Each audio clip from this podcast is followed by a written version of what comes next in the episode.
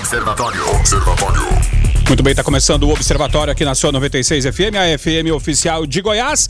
Antes dar boa tarde ao pessoal da mesa, deixa eu entrar ao vivo com Jonathan Cavalcante, que está direto lá da coletiva do prefeito. Boa tarde, Jonathan Cavalcante, nosso 04.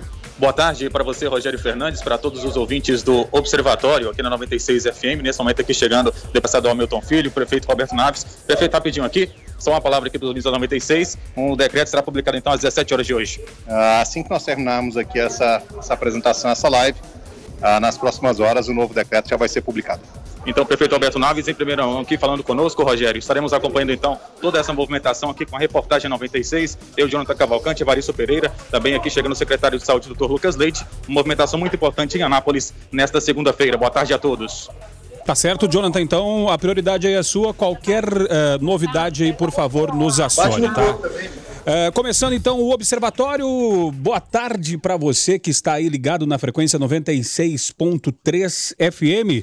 Invertemos as ordens do- do- dos fatores aqui por, por conta da necessidade lá. A prioridade é a notícia em primeira mão para você. Eh, o Observatório começando ao vivo para Anápolis, Goiânia, região metropolitana de Goiânia, em torno de Brasília, mais de 85 cidades que alcançam esse sinal limpinho da 96. Hoje é segunda-feira, 27 de abril de 2020.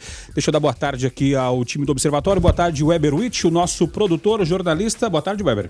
Oi, boa tarde, Rogério e ouvintes. É isso aí, tá vendo? Informação rápida, dinâmica. O, o Jonathan Cavalcante lá, direto do mini auditório da prefeitura, né, que está preparado agora para as 17 horas, a coletiva, para falar sobre o novo decreto e ao longo dessa edição a gente vai trazer todas as informações do que abre, o que não abre e o que está previsto nesse decreto. Portanto, fique aí e acompanhe com a gente. Tá certo. Boa tarde, Guilherme Verano. O frescor da juventude com a rapidez que o jornalismo precisa, né, Verano?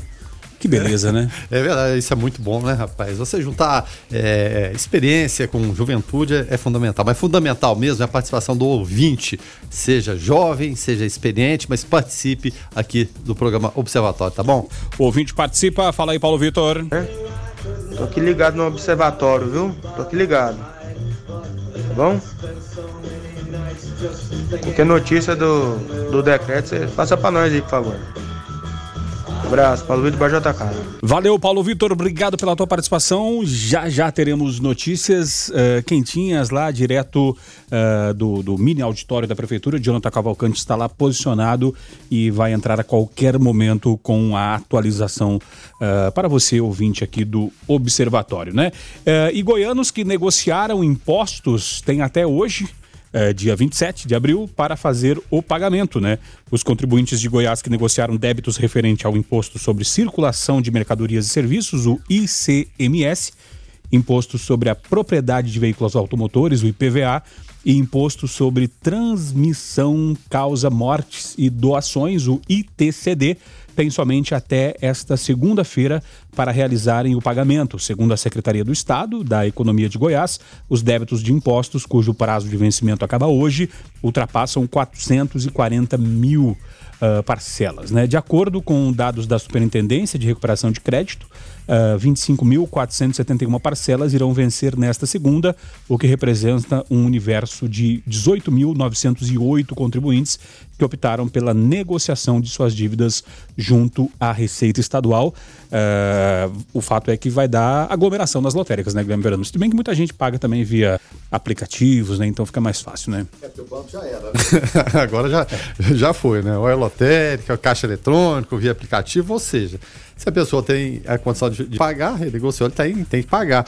Agora, eu achei aqui espantoso a quantidade de parcelas, é 440 mil parcelas, equivalente a, a pelo menos um bilhão, né? Um bilhão da carteira de crédito da Secretaria de Economia. Ou seja, é dinheiro para pelar pouco, como diziam antigamente, para encardir. É muito dinheiro, né? É, então, é claro, evidentemente, a- a- as pessoas, né? E segundo o superintendente de recuperação de crédito da- de- da economia, Leonardo Oliveira Menezes, é, a secretaria observa que neste momento, olha só, 3.686 contribuintes correm o risco de perder o parcelamento caso não efetue pagamento de pelo menos uma das parcelas vencidas. Então, tem que ficar ligado, ainda dá tempo, né? Ou compra lotérica, ou caixa eletrônica, ou, ou providencia um pagamento aí via Internet Banking. O ouvinte pode participar através do 994-34-2096, nos ajudar a fazer o observatório desta segunda-feira.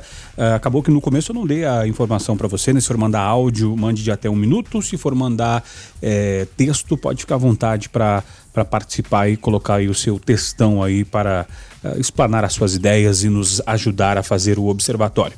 Uh, a gente vai fazer um intervalo comercial. Antes do intervalo, tem só mais uma Uh, só mais uma, uma informação para você. Uh, após acordo da Justiça do Trabalho de Goiás, um motorista carreteiro que perdeu a perna esquerda em decorrência de um acidente de trabalho recebeu 800 mil das empresas para as quais ele atuava. O valor é referente a danos morais, danos materiais e verbas rescisórias. O acordo foi homologado pelo juiz do trabalho substituto Carlos Eduardo Andrade Gratão, de Porangatu, no interior do estado. Conforme consta na ação, o acidente ocorreu em uma viagem que ele fez para transporte de gado de Cristalina, em Goiás, para a cidade de Palestina, do Pará, uh, no Pará. Né? Na ocasião, ao chegar à fazenda destino, ele foi descarregar o caminhão e acabou sofrendo este esse acidente aí, né? É, triste, né? Mas que bom que, que a justiça reparou, né? É, se for bem administrado, 800 mil dá para levar aí por um, por um bom período, né, Verano? É, exatamente. Não, não vai... vai... recuperar, lógico, não, a perna. Né? evidentemente, né? O, o, o, valor aí é realmente é, expressivo, não é? Não tem como mensurar, evidentemente. Ninguém, alguém daria sua, sua pena por conta disso, ou por um, ou por 10, ou por 20 milhões? Né? Duvido muito, né? evidentemente. E um dos transportes mais, mais complicados que existem, né? E o mundo dos caminhoneiros aí, todo tipo de mercadoria vai para lá e para cá, é o gado. O gado realmente é muito, muito complicado, né? sem dúvida nenhuma. Então, é assim, o sofrimento além da conta. Então, houve esse acidente, ainda bem que foi homologado né, pelo juiz do trabalho. Eu eu não sei aqui na reportagem, estou até olhando se tem um, um prazo, né? Quanto tempo estava com essa, com essa demanda, né? Porque as demandas geralmente costumam demorar. Né? Depois eu vou até procurar ver se eu acho aqui se, se demandou muito tempo, não demandou, porque a justiça brasileira vai e vem o tempo todo, né, de recursos, né? Quem já teve que recorrer de alguma ação trabalhista sabe a mão de obra que dá, né? Mas pelo menos teve, teve esse final, né? Com um pouco de dinheiro aí para tentar amenizar o problema dele. É complicado, esse negócio de gado é muito complicado, né? 5 horas e 20 minutos, a gente vai fazer um intervalo comercial rapidinho. Antes do intervalo, uh, deixa eu só dar, dar, um recado. Tem mais uma informação para dar, Weber? Não, o número desse processo aqui ó, é 001-2019, Guilherme. Pelo 2019. menos é o que está então, aqui é, o número dele, 2019. É. Então é do ano passado. É uma coisa, é, em, em, termos de Brasil, é ontem, né? Uh, o ouvinte participa falando o seguinte: boa tarde, queria denunciar um lote particular aqui no Jundiaí, em frente ao Parque Ipiranga, que está com o mato alto. Já liguei na postura e na Secretaria de Meio Ambiente e eles não uh, puderam nem ajudar. Uh, com quem eu posso falar que possa me ajudar a resolver? Avenida Professora Zenaide Roriz, lotes de 15 a 20, onde há pouco tempo era estacionamento para carros que iam para o Parque Ipiranga. Há alguns meses a área foi cercada por tela uh, e minha casa e de vários outros moradores faz fundo para esse lote. Uh, que está com um mato muito alto e já estamos correndo risco de aparecimento de insetos, roedores e até mesmo bichos peçonhentos como cobra. Tenho filho pequeno e isso me preocupa muito. Já liguei na Secretaria do Meio Ambiente e eles me disseram que é a postura que tem que tomar providência. Liguei na postura e a postura disse que não pode fazer nada, só que eu preciso de uma solução para isso. Esse, essa é a mensagem da Lauriane. Esse jogo de empurra é complicado, né, Verano? É, é muito complicado, né? É Lauriane o nome dela, né? Lauriane. Esse é um problema comum a, a várias pessoas, porque principalmente que a gente vem de uma estação chuvosa, você vê acúmulo de mato e tem muita gente que aproveita o acúmulo do mato ali, inclusive para jogar objetos, ah, vai ficar escondido de trás do mato ali, não tem problema nenhum. Só que a vizinhança toda pena, né? E você vê o que é coincidência. Passando pelos corredores hoje aqui da, da, da 96, a nossa corrimã do lado, é, eu é, escutei a, a, entrevista do Erivaldo Mariano dos Santos, que é, é, o novo secretário do Meio Ambiente, substituindo aí o, o Jackson Charles. É, não sei se vocês podem resgatar, ou tem até como resgatar, que ele fala da, da, da situação da cidade, que está tudo tranquilo em relação ao jardim, está tudo ajardinado, está tudo tranquilo. É, para a gente pegar e poder chamar a participação do ouvinte também em relação a isso aí. O Luiz Fernando participa, fala o seguinte: olha, pior uh, do que o mato uh, alto é ouvir de um órgão regulador de fiscalização esta frase: não podemos fazer nada Esse deixa para lá, que às vezes permeia alguns órgãos da administração pública, é o que nos deixa irados. É a participação do Luiz Fernando. É, agora são 5 horas e 48 minutos. É, o Guilherme Verano, no seu comentário anterior, citou aqui a entrevista né, que foi feita hoje de manhã do secretário de Meio Ambiente, Erivaldo Mariano dos Santos aqui no, no bate-rebate da nossa co-irmã da São Francisco. Nós vamos agora uh, ouvir essa sonora uh, e já já a gente volta com, com o complemento dessa informação. Vamos ouvir.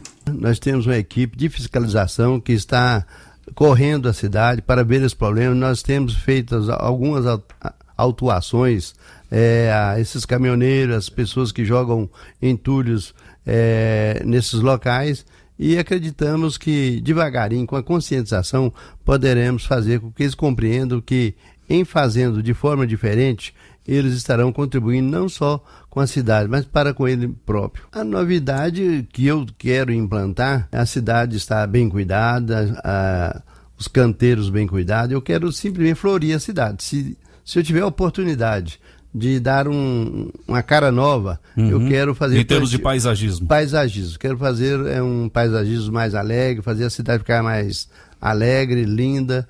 É como se fosse uma, uma moça que precisa, além da sua beleza, ela precisa dos adereços. O né? famoso que, banho de loja. O, o, banho de loja. Então, essa é a nossa intenção. Estamos procurando realizar isso com uma equipe nova que estamos criando. Há tempo hábil para isso? Eu espero que sim. Eu sei, tenho certeza de que tem muita coisa a acontecer, mas vamos é, acelerar e colocar isso em prática. Guilherme Verano, a população precisando cortar o mato e o, e o secretário preocupado com o paisagismo? Pode não, isso, Arnaldo? Não, eu, eu acho o seguinte: é, é, importante, desde que as outras questões todas sejam resolvidas, né? É a prioridade. Será que podem caminhar juntos? Será que de repente quem está plantando ali a flor e tudo é muito bacana, muito bonito. Chega em cidades que te impressionam bastante. Mas será que não está de repente ocupando aquele pessoal com aquilo e poderia tentar resolver outra questão que, inclusive, é de saúde pública, no Matagal? Não sei, né? Evidentemente, é claro, está sumindo agora, ele vai tomar pé das coisas. Só que eu posso citar outros exemplos aqui em, em, relação, e os ouvintes participam sempre. Olha só, a, a, as margens do córrego João Cesar, dos fundos do Parque da, da Matinha. Tem um lixo ali, né? Um lixão.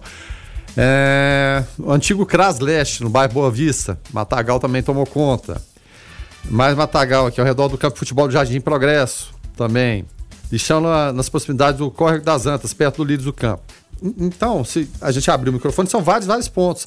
Eu acho que pode servir até de auditoria para auxiliar o novo secretário, que a gente sabe chegar para gerir uma, uma, nova pasta complexa como essa do, do meio ambiente e é, com a importância que o meio ambiente tomou, no, tomou conta do mundo agora, e a gente até vê nessa pandemia, né? O homem deixou de interferir ficou um pouco mais em casa, como que a natureza retorna, né? Retorna os locais é, quase que por uma bênção divina vão ficando mais limpos. Mas é claro, tem que ficar atento a isso. Eu acho que tudo é questão de prioridade. Qual seria a prioridade agora? Né? Combater esse mato realmente está alto por conta das chuvas. É, seria flores? sei, né? Eles vão ter que chegar a essa equalização aí, mas é claro, evidentemente fica aqui as dicas desse local, desses locais que eu falei, da outro ouvinte também que falou lá da, da Zenade Roriz também da mesma forma. Então, é ficar atento e a gente é um canal de comunicação exatamente para isso, para dar voz ao ouvinte e dar essas dicas também poder público muitas vezes não observa tudo, mas o ouvinte está ali, está observando e traz as reclamações, sem dúvida nenhuma. Chegou mais uma reclamação para nós também, da Maria do Carmo, do bairro Vila Mariana, uh, também a respeito de mato e lixo, né?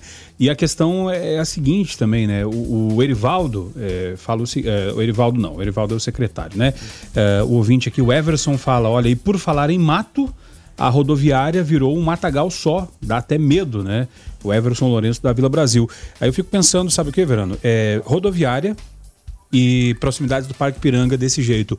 O que se esperar então da periferia? Se esses lugares centrais, que, que sempre receberam atenção do poder público, estão desse jeito, o que esperar lá do bairro periférico, lá do bairro afastado, com relação ao mato e com relação ao lixo, como é a reclamação aqui da Maria do Carmo da Vila Mariana?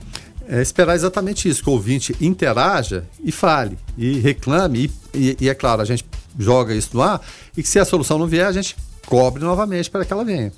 Tá certo. 994-34-2096, você pode participar nos ajudando a fazer o observatório. Está acontecendo nesse momento a, a, live né, do, do prefeito Roberto Naves, né, Weber? Isso, exatamente. Antes de a gente retransmitir aqui, só destacar é, algumas coisas que ele já falou. Por exemplo, é, os empresários daqui de Anápolis poderão acessar o site da prefeitura e, e ver as informações, é, quais empresas vão poder funcionar, como o Caiado já está fazendo né, a nível estadual e será feita a fiscalização. Esse decreto será publicado em breve. Abre aspas para o prefeito, né, que ele falou: não abra o seu comércio sem antes de tudo estar de acordo com o protocolo. Palavras dele. Ele disse aqui também que será criado um disque denúncia para a população auxiliar nessa fiscalização. A partir de semana que vem, né, serão divulgados os nomes dos bairros com os casos confirmados, que é um caso também que está sendo segurado, né? E a gente tem insistido, cobrado o Jonathan, é, Jonathan Cavalcante também tem insistido nisso, né, para falar o nome dos bairros e até então não foi dito. Eles é, divulgaram né, um documento falando dos casos, o perfil desse pessoal, mas não divulgaram os bairros, o nome, a quantidade de bairros, nada. É, sem personalizar, digamos assim. Isso, exatamente. Aí vamos lá para a live ao vivo do prefeito Roberto Naves. Prefeito, boa tarde. Jonathan Cavalcante, Rádio São Francisco 96 FM. É, em relação aos parques que foram interditados no, uh, no decorrer das últimas semanas, eles serão liberados novamente à população ou não? As academias ao ar livre, não. Tudo vai depender da consciência. Se eles forem liberados e as pessoas conseguirem utilizá-los sem aglomeração, ok. Se nós sentirmos que está tendo excesso, vamos fechar imediatamente os parques. Da mesma forma vai acontecer com a matriz de risco. Uma pergunta aqui da Raquel Moreira, Facebook. Os leitos serão ocupados apenas por anapolinos? Raquel, toda a rede que nós desenvolvemos, que nós planejamos, que nós montamos, UPA pediátrica, centro de internação, leitos de UTI, estão sendo custeados com os impostos dos anapolinos, portanto, Anápolis pode se orgulhar. Ela tem uma rede exclusiva para o cidadão anapolino. Perguntas? Roberto, na última coletiva, na unidade de internação do Carmo, a prefeitura anunciou que compraria testes. Como que está essa situação agora? Boa pergunta, muito boa pergunta. Naquele momento, ah, nós tínhamos aí no país uma oferta muito grande de testes rápidos. Muitos testes foram importados da China. Só que temos como hábito é, sermos criteriosos quando se trata do dinheiro da população. E aí os testes que apareceram, testes rápidos, não foi nem nós, foi o governador Ronaldo Caiado, dentro da responsabilidade que ele tem, dentro da seriedade que ele tem, ele acertou o seguinte: nós só vamos comprar testes rápidos depois que nós testarmos os testes. Sabe o que aconteceu? O resultado está na mídia os testes rápidos não conseguem passar pelos testes. Ou seja, chega a dar 70% de erro. Então, nós não temos processos para compra de testes rápidos enquanto não encontrarmos uma marca que realmente dê segurança para quem foi testado e para quem está testando. O que, que nós fizemos nos últimos dias? Nós abrimos uma compra de 5 mil testes de PCR, não é isso? 5 mil testes de PCR. Esse teste ele não é rápido, ele não é em 15 minutos. Esse teste ele dura em torno de 24 horas. Por que, que ele dura em torno de 24 horas? Por causa da reação que precisa acontecer para você saber se é positivo ou se é negativo. Então a prefeitura vai sim ampliar e muito os números de testes. Isso provavelmente a todos vocês aí que nos acompanham nas redes sociais, provavelmente vai elevar em muito o número de casos. Não é que nós vamos ter mais contaminados, não. É simplesmente porque nós vamos conhecer mais a realidade do município.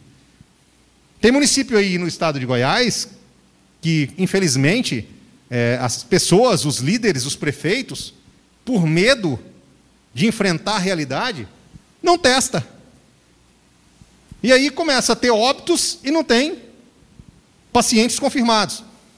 Anápolis e toda a equipe da Prefeitura Municipal de Anápolis vai enfrentar o problema com a responsabilidade que devemos enfrentar. Então temos 5 mil testes, e aí deve ser a segunda parte da sua pergunta. Quem será testado? Correto? Nós vamos testar internados, internados e nós vamos testar sintomático. Daqui a pouco a gente volta com mais informações, direto lá da, da live né, do prefeito Roberto Naves. O pessoal participando aqui através do 994-34-2096. Uh, meu nome é Adriana Mendes. Uh, outro lugar com mato e buraco é na Avenida Perimetral Norte-Sul, Jardim Europa próximo ao antigo supermercado Bretas, também bastante alto o mato lá. E o Clerisvan, olha, Rua do, do, do, do Fundo, da chamada Chácara do Santilo. Talvez nem seja deles mais, mas ali também bastante mato, né? Uh, e, e, manda aqui o também. O Clerisvan continua na mesma é, mensagem. Na, na rua, na, na, Mônica Braga, aqui no residencial Mônica Braga, também é, dizem que é da prefeitura. Ele fala que a área, né? É, também mas, bastante bairro na rua 3 do residencial Mônica Braga. Uh, fala, Verano? Não, até em relação aqui que a Adriana Mendes fala, né, do, do na perimetral norte, su, é, no Jardim Europa, né, próximo ao antigo supermercado Bretas, é, houve uma polêmica toda na época da, da, construção, que é uma área que não poderia uma ser área ambiental, né? É, e, e, que haveria a posterior né, é, compensação. Só que, ao que parece, até hoje não, não houve nada. É, até porque fechou as portas, né? É, é mais uma, mais uma questão que fica aí em relação uh, aos senhores vereadores para ver que, que pé anda, né? Que tipo de informação tem a respeito daquela área que ficou lá, ficou para trás. Tá certo. Uh, a Aline manda uma mensagem falando o seguinte: ó, mostre para o senhor secretário, pede para ele vir aqui enfeitar esta moça aqui de frente à minha casa. Nossa praça está abandonada há mais de mês. É, então, acho que a, a, estratégia vai ser essa aí, né? Pega um lugar com mato alto e pede para colocar flores no lugar. Para colocar flores vai ter que tirar o mato, né? Essa pode ser a estratégia. A gente vai fazer um intervalo comercial rapidinho. Antes de fazer o intervalo, deixa eu só dar um recado para você que está construindo, que está reformando. A nossa parceira aqui do Observatório, a São Caetano Materiais de Construção.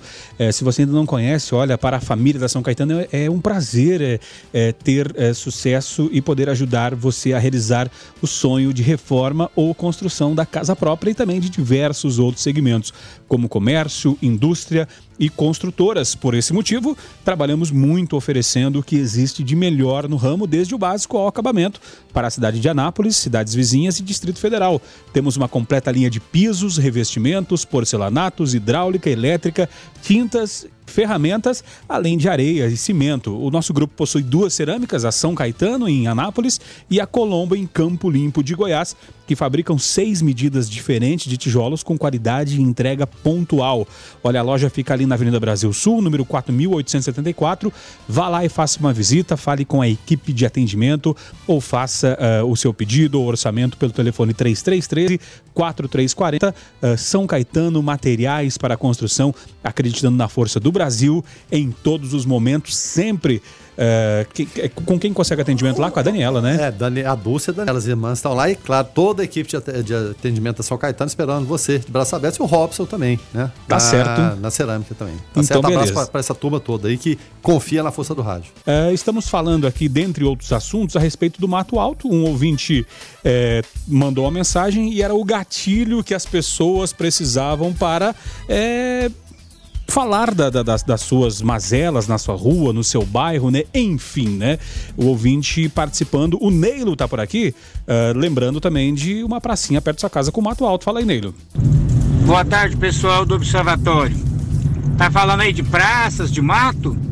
A pracinha lá da Vila Santa Maria de Nazaré. Teve até uma emissora de TV fazendo uma reportagem lá. Já tem mais de seis meses que disseram que iam arrumar a praça, né? Cortar a grama e arrumar o parquinho das crianças. É uma vergonha. Eles tiveram a capacidade de lá interditar o parque, o playground lá. Interditar o quê? Só tá as estacas fincadas lá, não tem nada para as crianças brincar. E isso há seis meses atrás eles falaram que ia arrumar tudo, reformar e deixar tudo bonitinho. Cadê? Obrigado, Neilo, pela tua participação aqui através do 994-34-2096. Uh, uh, o Neilo fala que a TV foi lá fazer uma reportagem, mas aqui na Fundação Frei João Batista também já foi feita uma reportagem há tempo atrás trazendo essa questão das praças, né, Weber? Isso, exatamente. É, nós publicamos há mais de um ano, no dia 21 de 3 de 2019, foi um especial produzido pela equipe de jornalistas da Fundação Frei João Batista Vogel, né, falando sobre as condições de praças e parques daqui de Anápolis. Olha só, foi produzida né, por mim, o Ebrowitch, Rafael Tomazetti, é, Lucas Almeida, Jonathan Cavalcante, Evaristo Pereira. É, nós estivemos no Parque da Cidade, na Praça Ili, é, Ilídio Garcia, na Praça Badia Dyer, né, que é lá próximo de onde o ouvinte citou, na Matinha, né, na, na Cidade Jardim, que o Guilherme também falou sobre isso na Praça Jaime Bezerra, entre outras. Ou seja, a gente conferiu esses lugares, ou seja, em um ano, em algum desses locais aqui ainda continua do mesmo jeito, ah, como e, o próprio ouvinte disse. E, e, com detalhe, né? Porque a equipe de reportagem ela está o tempo todo na rua, né? Seja o Varice, o Jonathan, não, não, não param. E, e, cada local que você chega, às vezes você vai para fazer outra matéria, não esse assunto específico. Mas quando identifica, uma vez que identifica qual é a reportagem, seja da 96, da 97 sempre aborda, olha, no meu bairro está acontecendo isso aqui, a questão do mato, a questão do buraco. Então, somos abordados diariamente pela, pelas pessoas. Então, é um trabalho que ele não cessa, na verdade. E quando vir mesmo Jonathan, viram Evaristo, pode chamar, pode reclamar, mesmo que não seja o assunto da matéria, mas leve essa reclamação, isso é importante. O Luiz Carlos mandou uma mensagem aqui, indignadíssimo com, com, essa, com, uh, com essa questão. Nós só não vamos rodar a sua mensagem, Luiz Carlos, porque você está muito nervoso e acabou ofendendo aí a pessoa do prefeito, e aí não tem como botar no ar, mas entendemos a sua revolta, só não temos como colocar no ar. Jonathan Cavalcante eh, nos chamou aqui, eh, vamos dar a prioridade para o repórter Jonathan Cavalcante que está ao vivo. Fala aí, Jonathan. Pois é, o Roger Fernandes, amigos do Observatório, muita noite para vocês. Agora 18 horas 11 minutos. O prefeito Roberto Naves acabou de explicar a respeito do novo decreto municipal e aqui conosco, ao vivo na 96 FM, secretário municipal de saúde, Dr. Lucas Leite. Boa noite, bem-vindo aqui ao Observatório da 96 FM. Boa noite a todos os ouvintes da Rádio São Francisco. É um prazer estar aqui com vocês. É...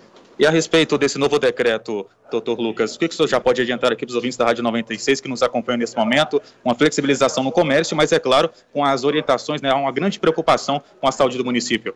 Sim, nós trabalhamos muito durante essas duas semanas na confecção deste novo plano de abertura, é, priorizando a vida. E nós estabelecemos apenas padrões técnicos é, relacionados à matriz de risco do boletim epidemiológico do Ministério da Saúde e é através desse boletim que nós criamos todo um cenário é, onde está abordado todos os critérios é, e panoramas, tanto ele de, do cenário leve como do moderado e do crítico. O prefeito explicou aqui né, que os empresários, né, os proprietários dos comércios terão que acessar o site, né, acessar a prefeitura, colocar lá o KNAI do comércio é, que ele trabalha, que ele atua, para saber quais são as condições, se é risco leve, se é risco médio ou se é risco grave.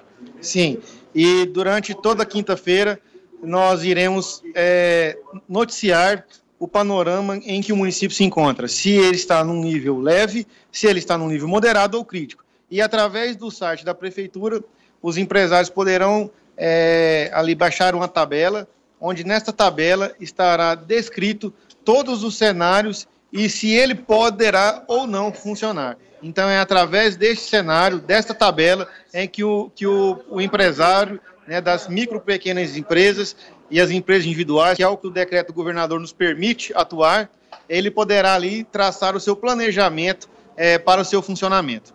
E o prefeito também explicou que shoppings poderão ser abertos, mas tudo se enquadra dentro desses critérios, né, que já estão estabelecidos nesse decreto, secretário. Com certeza. Então, o, o, decreto ele estabelece todas as regras, todas as normativas, e nós contamos com a consciência da população para que nós possamos conter essa, essa pandemia e, e, ao mesmo tempo, manter as nossas atividades econômicas. No entanto, nós precisamos pela vida e é somente com a consciência das pessoas é que nós podemos manter esse cenário leve dentro do nosso município.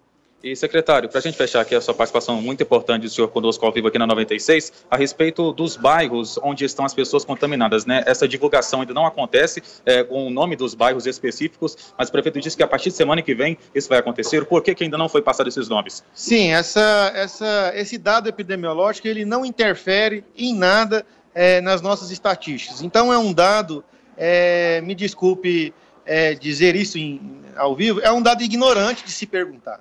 Então, é, é expor as pessoas, é expor as, expor as famílias, é um dado ignorante, que não serve epidemiologicamente para nada. Nós já divulgamos um mapa dos bairros onde já há casos confirmados. Agora, é, trazer um pânico para a população de uma situação, expor as famílias, naquele momento nós não achávamos interessante. Como a transmissão agora é comunitária, como a transmissão já ocorre de pessoa a pessoa no município de Anápolis, nós entendemos que nós poderemos agora, a partir de então, é, soltar números desse tipo. Mas lembrando que ele não interfere em nada epidemiologicamente no cenário em que nós preparamos e que nós temos que atuar, tanto como Secretaria de Saúde como Prefeitura de Anápolis. De acordo com o boletim informativo de hoje, inclusive divulgado aqui por o nosso colega Lara Sartin, são 39 casos confirmados até o momento em Anápolis. Sim, são 39 casos confirmados em Anápolis. É, chegou a notícia que mais um caso foi confirmado e provavelmente não entra no boletim de hoje. É, e no dia amanhã já passará para 40 casos confirmados. Jonathan, Obrigado, só, só Eu que antes, agradeço. Só, só um instante. Jonathan, Sim, antes de encerrar com o secretário aí, o secretário trouxe, falando que esses, essa- esses dados seriam até de forma ignorante, mas acompanhando a capital, né, aqui de Goiânia, a Universidade Federal de Goiás, UFG, fez um levantamento eh, fazendo um mapa com relação a esses bairros. Ah, em Goiânia, essa informação é ignorante ou, a- ou é ignorante por parte da UFG? É, o Rogério Fernandes, secretário, pergunta a respeito dessa questão que o senhor falou, dado ignorante da divulgação dos dados, mas a UFG em Goiânia fez essa divulgação com essa explicação dos bairros específicos na, na capital. E como o senhor avalia isso? Bom, Eles não trabalham com as ações em saúde. Né? A UFG fez um estudo é, demonstrativo. Ele não fez um estudo onde a prefeitura vai estar atuando. E nós fizemos um estudo através da nossa epidemiolo- epidemiologia, que embasou a nossa nota técnica, que foi publicada no sábado, e que embasou, trouxe embasamento, é, dados técnicos para o decreto municipal. Coisa que nenhum município do Brasil fez até agora. Então, o nosso decreto é o primeiro decreto do Brasil que ele é dinâmico, que estabelece critérios para todos os cenários é, previstos para o, para o município que possa ocorrer. Secretário Municipal de Saúde, doutor Lucas Leite, muito obrigado. Parabéns pelo trabalho. Eu que agradeço. Um abraço. Então é isso, Rogério Fernandes e ouvintes do Observatório. Estamos falando ao vivo aqui direto da Prefeitura Municipal de Anápolis. Como já noticiamos aqui, trouxemos informações. O novo decreto municipal será publicado nas próximas horas e estaremos então trazendo mais informações no decorrer do jornalismo da Rádio 96 FM. O prefeito Alberto Naves falou agora há pouco conosco e nós trouxemos essas informações em primeira mão para o Rádio do Estado de Goiás, aqui no jornalismo da 96 FM, a FM oficial de Goiás. Tá certo, Jonathan Cavalcante, muito obrigado. Qualquer informação, daqui a pouco o Jonathan retorna trazendo informação aqui para o ouvinte do Observatório. É, boa tarde, Observatório. Quem digita é o ouvinte Wender, do bairro Residencial Flamboyant. E algum tempo atrás foi inaugurada uma praça no meu bairro e nesses dias de bastante chuva e sol, o mato cresceu muito e está muito alto. Fiz vários requerimentos no aplicativo Mais Anápolis e não tive retorno. Aproveito essa janela que vocês estão dando para mencionar esta solicitação. Obrigado, paz e bem. Obrigado, Ender, pela tua participação. A Carmen fala: olha, a Praça da Vila João Luiz está dentro do mato. Por que não aproveita a quarentena e dá uma geral? É a participação da Carmen, né?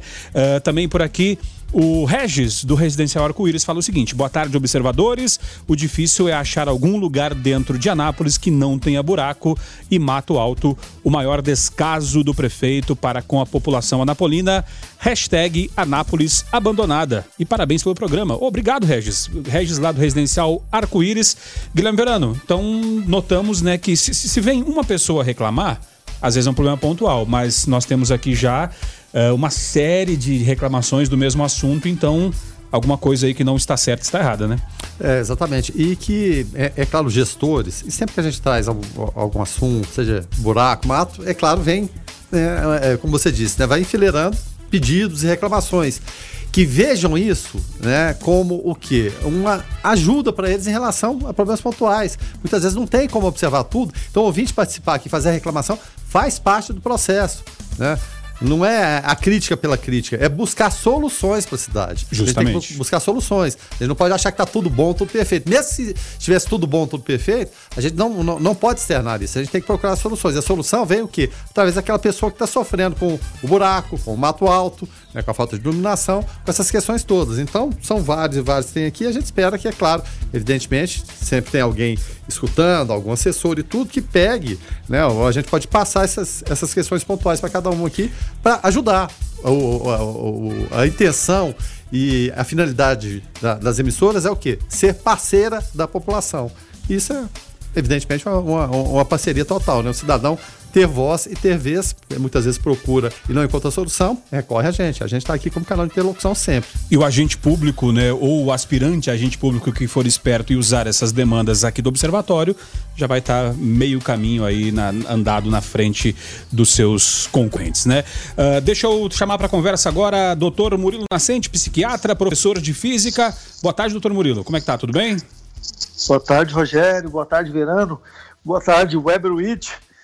O Weber hoje me convidou para ir até o, o, observatório pessoalmente com máscara. Sabe, eu acho que na semana que vem eu não vou resistir ao convite, não, e vou estar aí com vocês durante as duas horas. Tá certo. Doutor Murilo, é, traga, traga, aí, é, traga aí as suas impressões com relação a esta quarentena.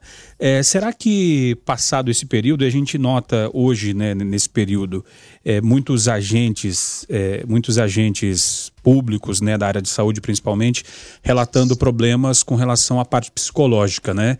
É, é, um, é um, um, um problema, lógico, sabemos que são heróis que estão lá na ponta, né, na linha de frente, mas é, esses problemas psicológicos por decorrência desse isolamento são exclusivos do pessoal da área de saúde? Não, de forma nenhuma. É, assim, a população inteira está sofrendo, sem dúvida, e é, a, a, incerteza, né? Nós somos a, a, sociedade do controle, a sociedade do eu vou me planejar para uma viagem daqui a 12 meses, eu vou me planejar para pagar um consórcio e retirar um bem daqui a tanto tempo, e a sociedade do controle, perder completamente o controle. E há 45 dias atrás nós vivíamos num mundo, hoje estamos vivendo num mundo completamente diferente, é de disparar os co o coeficientes de ansiedade do mundo inteiro. E soma-se a isso é, as pessoas que teoricamente dirigem o nosso, o nosso país, dirigem, é, o, o, governam as nossas vidas em alguma instância, parece que se dividem em dois grandes grupos, né? Os picaretas, os insanos, e eu crio um terceiro grupo, os insanos picaretas, né? Guilherme Verano, é, aproveitando aqui o nosso momento de van com Murilo Nascente, psiquiatra, é, traga aí a sua, a, a o seu questionamento. É, primeiro, boa tarde ao, ao, nosso amigo Murilo. Sentindo a falta aqui, venha de máscara, venha de máscara que vai ser, é claro, evidentemente, muito bem recebido, Murilo. Bom, é, Existem várias fobias, né? E, um, e, uma delas que deve estar sendo terrível agora para a pessoa é a tal da claustrofobia, né? Que é o quê? É horror a ficar em ambientes fechados. Imagina a pessoa que tem, que tem que ficar em casa e suponhamos que ela esteja cumprindo todo esse, esse processo aí. Como lidar com isso, o, o Murilo, por favor? Olha, o Verano, a claustrofobia ela tem uma característica um pouquinho diferente disso que você falou, porque ela envolve uma sensação de estar preso num ambiente muito pequeno, especialmente se for faltar o ar. Então pode ser que uma pessoa ou outra esteja experimentando sintomas de claustrofobia se morar em apartamentos muito pequenos, em, lugares, em kitnets. Agora, a maior parte de nós está vivendo um, um, um sentimento de desamparo é um desamparo por não poder ver os amigos, um desamparo por não poder ver os familiares, por não poder abraçar, é, dizer o quanto gosta, é, almoçar junto. O interessante disso é que até pouco tempo atrás a gente vivia uma situação em que a gente desprezava isso, né? Marcava jantares, eu, vamos jantar a qualquer hora, vamos nos ver a qualquer hora, eu vou ver minha avó daqui três meses, eu não sei o quê, sempre adiando, adiando. E de repente a gente se vê numa situação em que a gente não tem mais as condições e passa a sentir falta daquilo que a gente dizia é, é, sentir, mas não, não podia, e passa a ficar muito dentro de um núcleo familiar em algumas situações, coisa que a gente pedia para ficar, mas hoje a gente vê que na verdade não era tão real. Então mostra situações em que as pessoas muitas vezes querem o que não tem, né? É a história ali de Platão do desejo e da felicidade, né? Você deseja o que não tem. Quando você tem, já não deseja mais. Agora, uh, Murilo, uma, uma questão. É, o John Lennon, lá em Imagine, ele traz aquela utopia, né? Falando, imagine um mundo sem fronteiras, né? E nós vemos muito tempo atrás dessa globalização, atrás dessa. de, de, de, quebrar essas fronteiras. Hoje a gente vive o inverso, né? Vamos ao banco, né? Sempre fomos muito bem atendidos em bancos públicos, hoje as pessoas não querem nos atender, supermercados, as pessoas com medo uma da outra, na hora que vai cruzar no corredor, parece que foge. É, será que a gente vai viver uma desglobalização com, por conta dessa, dessa pandemia? Não, não, não vai não, Rogério. Aqui a gente vai.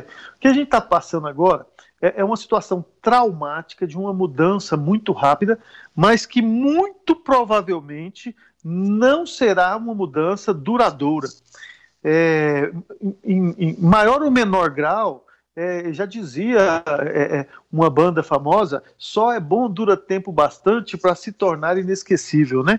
É, você vai ver que com o passar do tempo, os casos raliando, a criação de uma vacina, então, traria a gente para situação de retorno à normalidade numa velocidade enorme, numa velocidade enorme. Porque, na verdade, o que a gente vinha vivendo é a tendência do ser humano. Nós temos tendência de ser meio desatentos mesmo, nós temos tendência de tornar o que é muito familiar com pouco valor, e, e nós temos a tendência de explorar. Você vai ver como as coisas vão voltar ao normal, não precisa se preocupar que vão voltar ao normal. É só uma questão de tempo. Guilherme Verano. Bom, em, em, relação às crianças, elas estão em casa e lidar com, com criança o dia todo, e ainda mais presa naquele ambiente, não é fácil, o, o, o Murilo.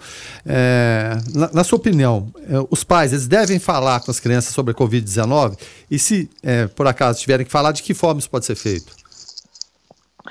Numa situação como essa que a gente está vivendo, as crianças elas têm uma capacidade de compreender é, aquilo que está se passando limitada. Existe uma tendência da gente de imaginar que a criança é um adulto pequeno, mas não é. Criança é criança e tem seus limites, tanto de imaginação lúdica, quanto de compreensão real e racional do que está se passando. Eu recomendo aos pais que digam para as crianças aquilo que as crianças perguntarem aquilo que as crianças quiserem saber. Não precisa de encher a criança de informação que ela não está interessada, mas também não precisa ficar escondendo e negando coisas que as crianças hoje, com qualquer clique, vão se informar, porque as crianças hoje têm até mais habilidade que os adultos procurar informações é, na, na, internet. Então, a, a conversa deve ser franca, mas no limite da criança. A criança vai te dar o tom. É, e é assim também com outras questões, questões afetivas, questões sexuais, questões de todo tipo de informação. A criança mostra para você até onde ela está preparada para ver, e você explora até ali, dando as informações dentro daquilo que você pode. Doutor Murilo, é, pesquisando né, a respeito da, da, última pandemia que nós tivemos aqui no Brasil, na, na gripe espanhola, né?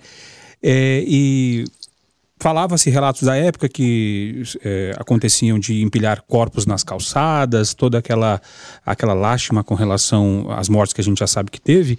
E fala-se né, que o carnaval, né, é, comemorado dessa forma alucinada que o pessoal comemora hoje, se deu após a, aquele isolamento social após a gripe espanhola. Uh, a gente corre o risco, essa geração que nunca passou por isso, nunca passou por um isolamento tão grande, de na hora de, de liberar uh, das pessoas poderem ter aglomeração, poder se encontrar, uh, de, de acontecer aquele ditado que as nossas mães nos falavam, de que quem nunca comeu melado quando come lambuza, de irmos com muita sede ao pote e trazer alguns problemas para a nossa convivência futura? Eu entendi seu raciocínio. É, é, olha, o que, que acontece aqui? A gripe espanhola, é, ela não foi a última pandemia por qual a gente passou, talvez tenha sido a mais grave pela qual o mundo passou, pelo menos o, é, o mundo civilizado agora, embora tenha tido inúmeras outras epidemias antes. A, a, a, grande pandemia de gripe espanhola realmente ela matou 50 milhões de pessoas no mundo, e não foi só uma questão do isolamento, mas o trauma de você ver tantas mortes a olho nu, e foi uma coisa que foi para a realidade de todo mundo. Então, realmente, esse trauma deixou uma, um, uma sequela, que nesse caso até uma sequela positiva, da necessidade de contato humano, que aí desenvolveu é, o carnaval, desenvolveu é, um, uma afetividade maior que até hoje dura, né? Vem perdendo força agora.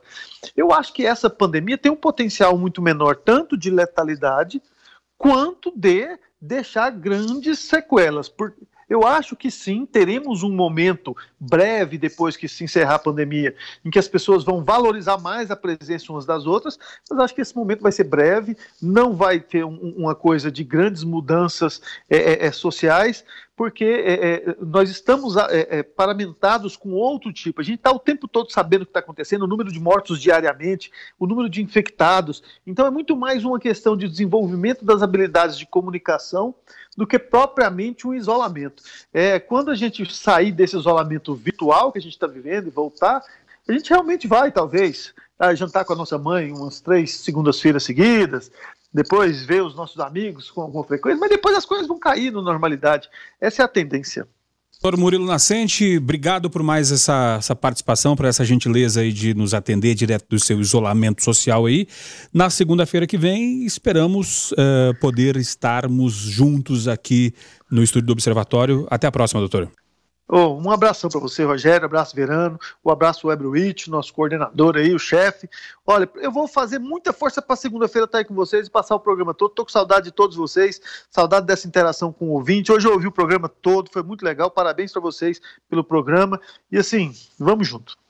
Tá certo. Murilo Nascente, nosso parceiro aqui do Observatório, médico psiquiatra, uh, professor de física, empresário, enfim.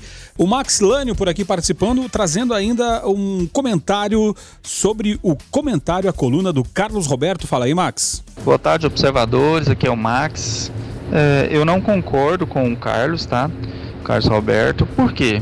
Bolsonaro ele tem prerrogativo para colocar quem ele quer, né? Então, Lógico, se fosse no meu caso, eu também colocaria alguém da minha confiança, tá? Outra coisa que estão fazendo a mídia, olhando só um lado, só o que o Moro falou. É, a princípio eu pensei, eu fiquei chateado, lógico eu fiquei do lado do Moro, falei, poxa, mas depois que a gente vai vendo as coisas, analisando as coisas, você vê que não é bem assim. Né? Acho que o Moro foi é, traiçoeiro, né? ele fez foi muito traiçoeiro e, antiprofissional. Enfim, o Bolsonaro coloca no lugar do Moro quem ele quer. Né? É prerrogativa, está em lei. Né?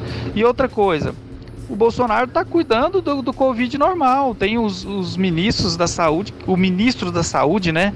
Que está fazendo o seu trabalho normal. A mídia que está botando muito ênfase aí na troca de ministros, coisa que aconteceu em todos os governos. Normal. O ministro saiu, outro entra no lugar vida que segue. Acho que a mídia está é, muito empolgada com esse negócio de, de o povo ficar falando impeachment, impeachment e fica dando ênfase no assunto que não tem necessidade. Passou. Né? Vida que segue. Vamos cuidar do corona é melhor. Valeu, Max. Obrigado pela tua participação. É, o Max trouxe aqui, vamos deixar para lá, vamos deixar esse assunto quieto. Será que é estratégia do presidente querer deixar o assunto quieto?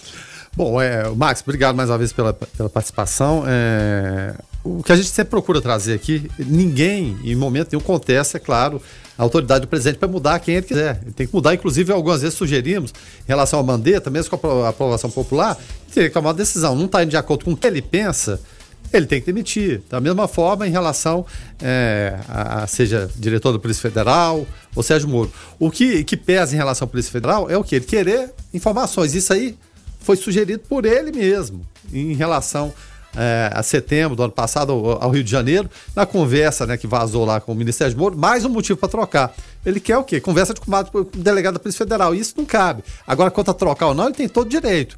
E eu, e eu nem acredito que mesmo quem entre, e a gente citava até o exemplo do Segovia, na época do, do, do Temer, não prosperou. Não prosperou porque o Segovia, com certeza, deveria estar escutando algum burburinho do Temer. Não estou falando que o Bolsonaro vai fazer isso, mas qualquer sugestão nesse sentido, o resto da tropa lá embaixo não vai acatar, né? Pode se tornar um tiro no pé.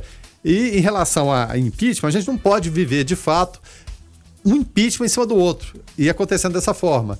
E o Rodrigo Maia, eh, e ele estava até calado em relação a isso aí, o Alcolumbre também, ele disse que no momento não está na pauta, se bem que o Rodrigo Maia também não é lá muito confiável, né? Não está na pauta nem, nem CPI, nem impeachment, e ele é que tem esse poder de pautar ou não.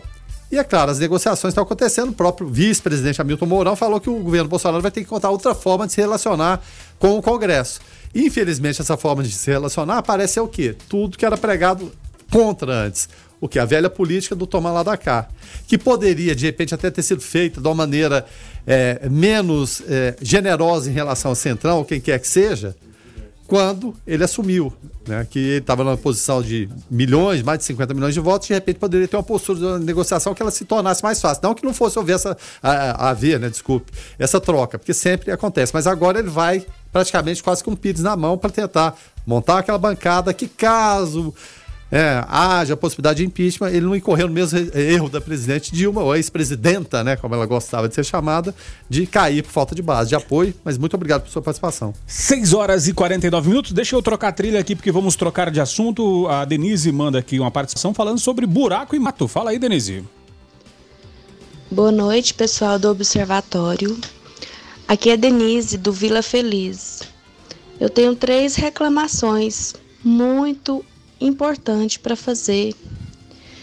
É, uma é porque eu passo todos os dias 5 horas da manhã de bicicleta para ir trabalhar pela Avenida da Coca-Cola. Ali tem duas pistas, né?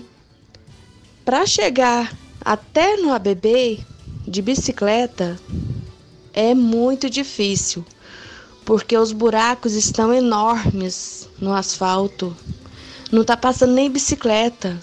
Já teve muitas motos acidentadas, caídas lá, ó.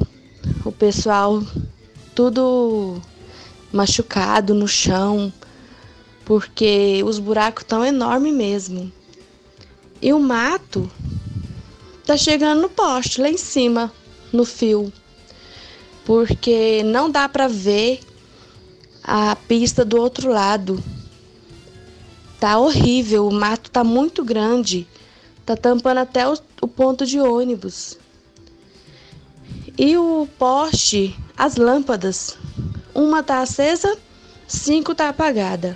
Uma tá acesa, cinco tá apagada. Muito escuro. Até porque isso dificulta ver os buracos que tá no asfalto. Tá certo, Denise, obrigado pela tua participação aqui através do 994-34-2096. O Nivaldo por aqui também, fala aí, Nivaldo. Infelizmente a prefeitura abandonou os bairros. Ela tá só fazendo asfalto, só cuidando de meio fio, calçada no centro, onde o povo tá, tá vendo, né? Porque a, os bairros mesmo estão esquecidos. Eu sou lá do Pirineus mesmo, o Pirineus tá, tá dentro de um buraco. Aí, há uns dois meses atrás, antes da, da pandemia, se instalar aqui no Brasil, eles estavam com o início do tapa-buraco. Aí tinha até anunciado, né, que ia, colocar, que ia começar, que ia fazer e tal, anunciaram no bairro, Pirineus. Foram lá, andaram duas, desceram a avenida principal, só duas quadras, voltaram para trás e pronto. Será que o serviço foi feito? Será que lá para baixo, ou em bairro de periferia, não, o PTU não está sendo pago? Eu não estou entendendo. Nosso amigo Roberto aí, ó, tá passando da hora de, de, de começar a agir, né? O mandato dele tá acabando. É, ele vai começar a trabalhar mesmo em questão da cidade toda, né? Pensar na cidade de Anápolis como um todo, quando? Quando ele for pedir voto de novo, será? que é o Nivaldo, lá do Parque dos Pirineus. Valeu, Nivaldo, obrigado pela tua participação. Deixa eu dar boa tarde aqui para o Jonathan Cavalcante, agora conosco aqui no estúdio. Jonathan, uh, nos traga uh, novidades com relação à entrevista, à live que o prefeito Roberto Naves fez com relação à flexibilização do decreto, a, na verdade, o novo decreto, decreto municipal, né? Boa tarde. Boa tarde para você, Rogério, mais uma vez. Aliás, boa noite, né? Já são 18h52, Verano, Weber. Antes de trazer essa informação, só trazer aqui algumas atualizações a respeito daquele assalto que ocorreu na madrugada de ontem, lá no Banco do Brasil. Os suspeitos ainda não foram presos. Nós é, buscamos essa informação, inclusive é, mais detalhes de, da dinâmica desse fato. Eles levaram várias ferramentas e o detalhe, Rogério e amigos da 96, é que o alarme não disparou no período em que esses criminosos praticavam esse assalto. Ainda não se sabe a quantia exata do dinheiro, não foi divulgado por parte do Banco do Brasil, mas essa ocorrência está sendo investigada por parte da Polícia Civil aqui em Anápolis. Sobre o novo decreto, ele já foi publicado no Diário Oficial do município nós temos aqui algumas informações. É um decreto muito amplo, mas como eu já destaquei anteriormente aqui, na, na, minha participação ao vivo direto da prefeitura, é, os comércios né, terão que seguir as recomendações técnicas da saúde. Existem aqui é, o panorama de risco leve, o que abre aqui em relação às indústrias. Eu estou falando dos, do protocolo número 10 de serviços não essenciais diversos. Há indústrias é, também a respeito do comércio atacado e varejo, as atividades comerciais em geral não definidas anteriormente.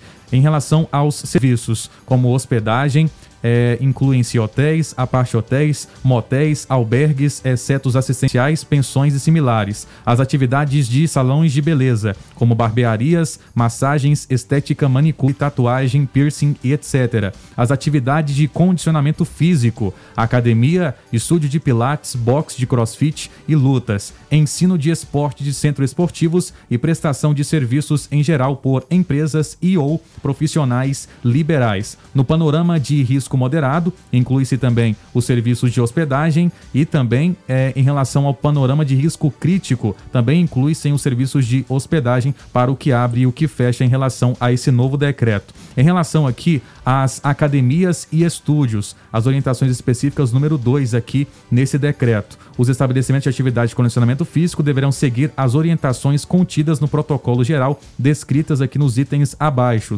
E algumas delas são o seguinte: limitar a quantidade de clientes que entram na academia, um cliente por a cada 20 metros quadrados, limitado a no máximo 10 alunos por vez. Após cada uso, promover a rigorosa higienização das superfícies e equipamentos. Estúdios de Pilates e personal trainer deverão atender exclusivamente um cliente por horário pré-agendado para cada vez. Disponibilizar álcool líquido e papel toalha para o aluno em quantidade suficiente e em locais estratégicos e afixar cartazes orientando o descarte imediato do papel toalha. Tá certo. É, a gente nota aqui, né, Jonathan, que, que são, são, são várias as recomendações. Minuciosas, né? Assim. É, justamente, bem minuciosas, né? E, e já tem alguma. alguma alguma sensação que tu, tu, chegou a ver do pessoal que estava lá, se o pessoal levou fé nesse decreto, gostou, não gostou, qual foi a, a recepção das pessoas que estavam ali? Eh, acharam muito, muito brando, acharam muito rigoroso? Qual que é, qual que é a impressão que tu traz, Jonathan? A impressão, de momento, lá na prefeitura, a impressão foi positiva, mas para que tudo isso flua de uma forma normal, é necessário a conscientização e a participação da população, porque se a população não obedecer, começar a ir para as ruas, por exemplo, sem usar as máscaras, se os comerciantes não é, acatarem essas decisões da saúde, de disponibilizar o álcool gel, de ter cada estabelecimento, só para a gente deixar bem claro, terá a restrição específica para a sua atuação. Construção civil, como por exemplo shoppings também que poderão ser abertos, as quadras de esportes, então cada um tem suas, tem suas normas e que poderão ser mais rigorosas de acordo com a disseminação do coronavírus. Agora, isso com relação a, a, aos comércios formais, né? E com relação aos informais, tem alguma novidade? Em relação aos informais, inclusive eu fiz uma pergunta ao prefeito Alberto Naves, uma pergunta que você me repassou, ele respondeu a respeito dos ambulantes aqui do município, é, de que forma será procedido por parte da prefeitura nesse novo decreto. Vamos ouvir o que diz o prefeito Roberto Naves. Um abraço a todos aí da 96. Uma pergunta do Rogério Fernandes, apresentador do programa Observatório. Ele pergunta se haverá um plano de liberação para vendedores ambulantes nesse novo decreto. Nós estamos levando em consideração tudo. Depende de onde funciona esse vendedor ambulante. Se o vendedor ambulante ele funciona na calçada do centro da cidade, não. Nós vamos dar todo o auxílio a ele, vamos ajudar naquilo que for preciso, mas essa é uma, vamos dizer assim, é uma parte do comércio que dificulta o fluxo das pessoas e que promove aglomeração.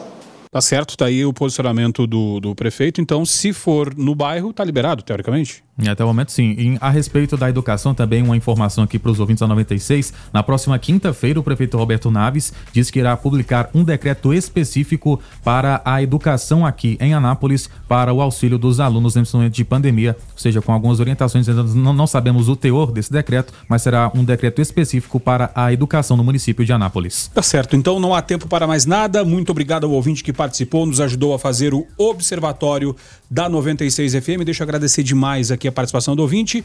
Weberwitch, até amanhã. Até amanhã, muito obrigado a todos. Abraço. Tá certo. Jonathan Cavalcante, obrigado pela cobertura lá, parabéns. Até a próxima. Até a próxima, um grande abraço a todos. Boa noite. Tá certo. Guilherme Verano, até amanhã de manhã. Até amanhã de manhã, obrigado pela participação de todos os ouvintes. As mensagens não foram lá porque é, não teve como, não deu tempo, né? Mas a gente agradece a todos que participam, são fiéis ouvintes e interagem com a gente. Tá certo, a gente vai ficando por aqui na sequência A Voz do Brasil. Fiquem todos com Deus, paz e bem.